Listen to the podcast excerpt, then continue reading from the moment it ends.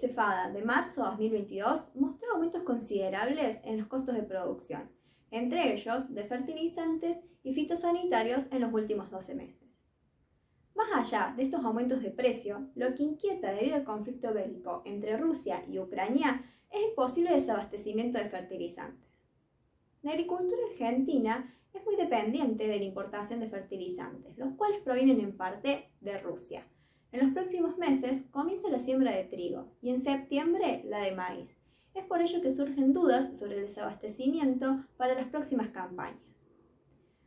Rusia juega un rol fundamental en el mercado mundial, no solo como productor y exportador de fertilizantes, sino también como proveedor de insumos para que otros países los produzcan.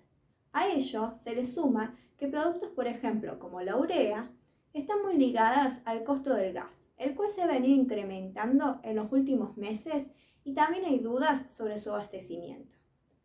Todo esto se conjuga y hace inquietar al sector agropecuario sobre la provisión de un producto tan esencial como los fertilizantes para las próximas campañas. Desde el punto de vista interno, el Banco Central va a tener que proveer de los dólares necesarios para importar un producto que va a valer el doble de lo que hace un año.